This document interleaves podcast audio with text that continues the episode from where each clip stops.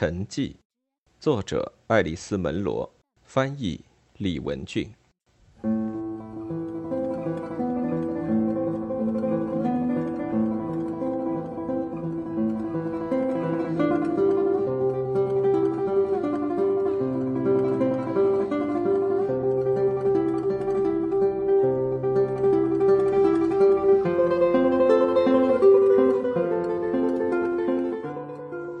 洛普对发生着的事一无所知。温哥华的报纸上刊出了一条简短的消息，自然不是关于海滩火化的事，仅仅是关于那次海难。不过，身处库特内山脉深处的他，报纸和广播都是接触不到的。他回到温哥华时，给家里打了个电话，是从他的朋友希瑟家打来的，克里斯塔接的电话。他回来的太晚，没能赶上葬仪。但是现在正陪着朱丽叶住，想尽量的帮帮她。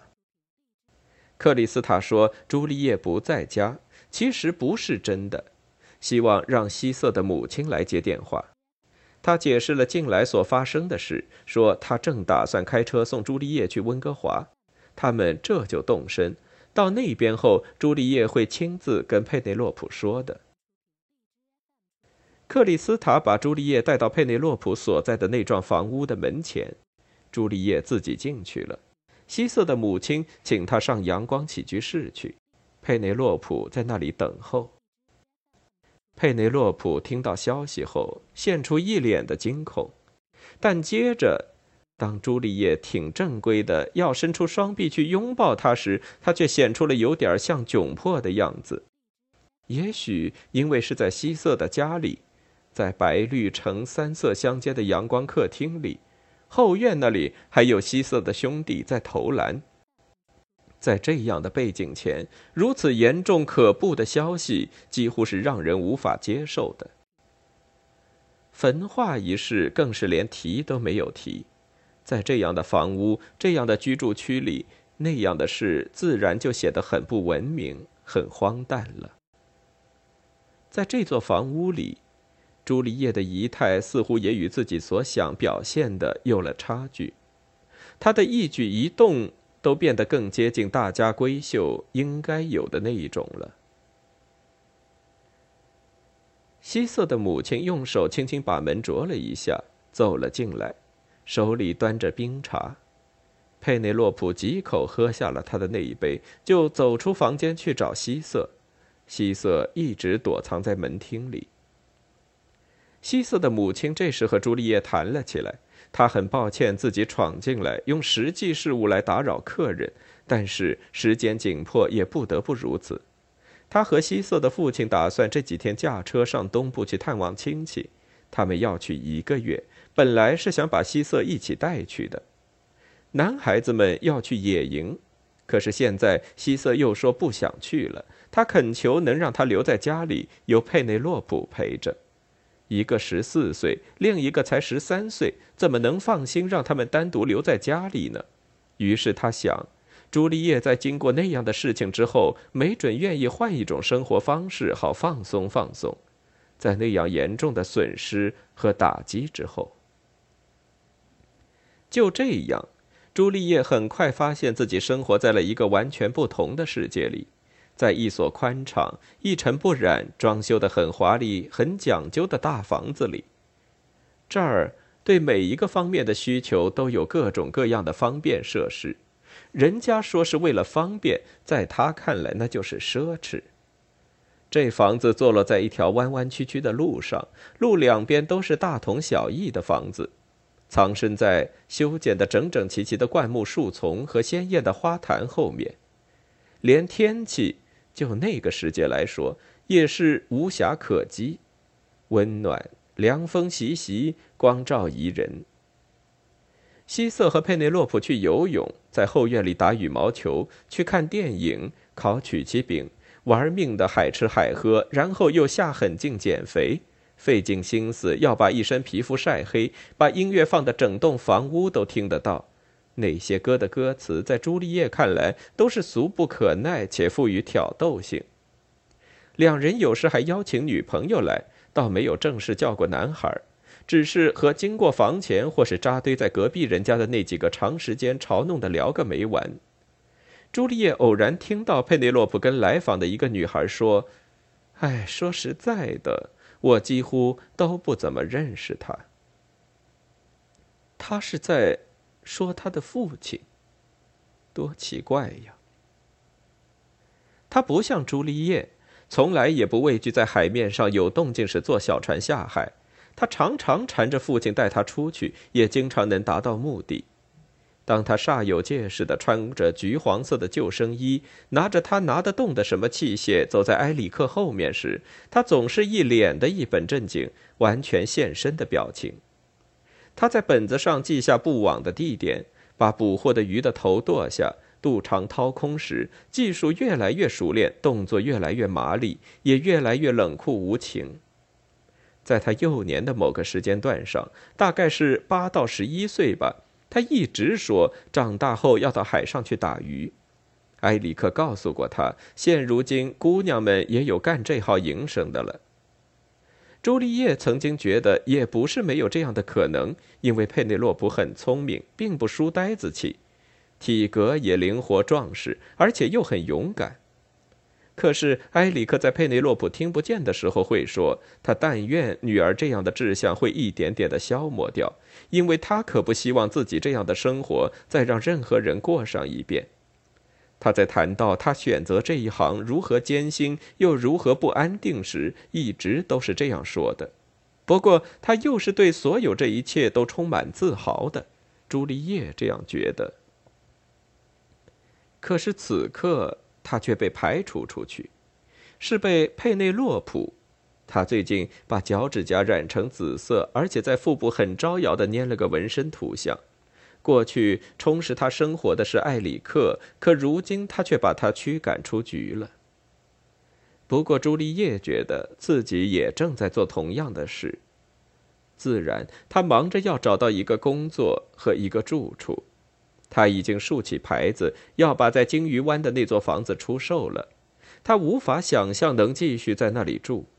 他把卡车卖了，把埃里克的工具都送了人，例如海难中找回来的那些渔网，还有那艘小船。埃里克那个已成年的儿子从萨斯卡彻温赶来，把那条狗领走了。他向大学图书馆的一个研究部门和一家公立图书馆求职。他有点把握，觉得两个职位总有一个自己是能够获得的。他上基西兰诺、邓巴或是格雷角这些地段去看，可有合适的公寓。城市生活的洁净、整齐与管理有序，不断的使他感到惊讶。这里的人不在露天底下工作。与工作有关的各种各样的活动又不仅仅局限在室内，这才使得他们的日子能这样过下去。在这里，天气会影响你的情绪，却不至于对你的生活起决定性作用。在这里，大虾、大马哈鱼生活习性的改不改变与是否能捕到这样至关紧要的问题，仅仅会让人觉得有趣。他们甚至都不会对此置上一词。相比之下，就在不多几天之前，他还在鲸鱼湾所过的生活就显得很没条理、很杂乱无章，且让人身心交瘁了。而他自己呢，也把几个月来的郁结情绪掏洗一空。他现在变得麻利干练，人也精神多了。真应该让埃里克看到现在的他的。他一直都是在这样的心绪下想到埃里克。并不是说他还没明白埃里克已经死了，这样的情况一次都没有过。不过他在自己的意识里却总是不断的提到他，仿佛他依旧是那个人，他的存在对他来说比对其他任何人都更重要，仿佛他依旧是那个人，他希望自己能使他的眼睛闪闪发光。而他也仍然是他要与之争论、向之提供信息并使之惊喜的那个人。他这样做已经成了习惯，已经成为一种自发行为，以致他的死似乎都不能产生影响。而且他们的最后一次争吵也还没有完全平息呢，他仍然对他的背叛记恨在心。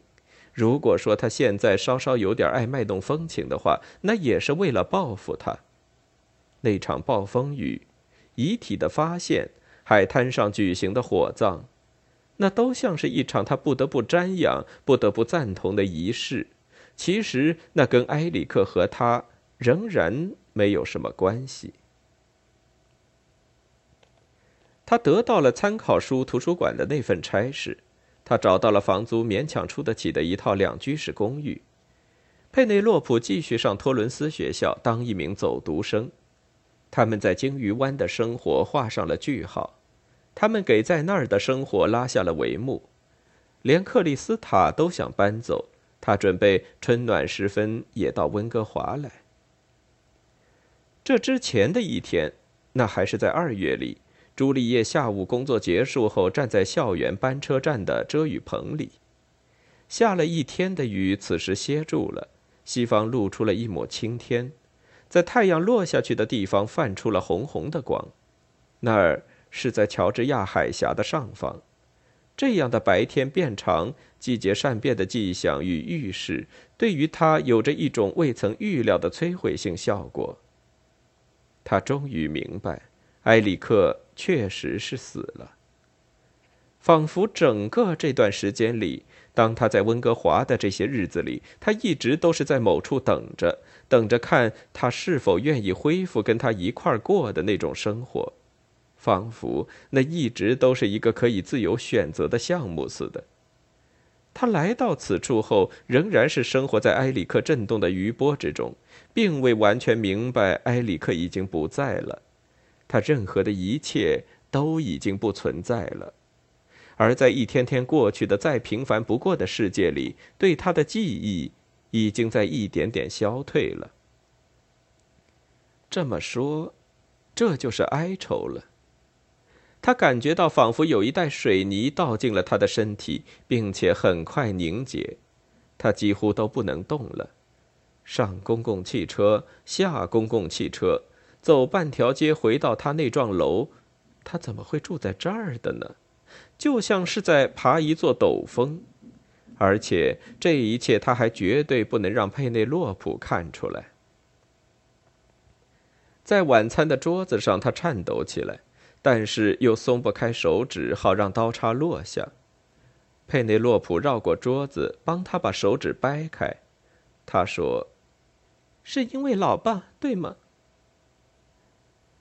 朱丽叶事后告诉几个人，例如克里斯塔，这几个字真是他所听到过任何人对他说的话里最能宽慰他，也是最有温情的话语了。佩内洛普让自己那双凉阴阴的手顺着朱丽叶胳膊的内侧上下滑动，第二天还打电话给图书馆说他母亲病了，他一连几天待在家里照顾母亲，没去上学，直到母亲康复。至少是直到最糟糕的时日，好歹挨过去了。在那些天里，朱丽叶把一切都告诉了佩内洛普。克里斯塔，那场争吵，海滩上的火化。此前，他几乎是奇迹般的向女儿隐瞒了这一切，所有的一切。我是不应当用所有这些事来加重你的负担的。佩内洛普说：“是，没准是不应当，可是又很大度的添上了一句：‘我原谅你。’我想我也不是小孩了。”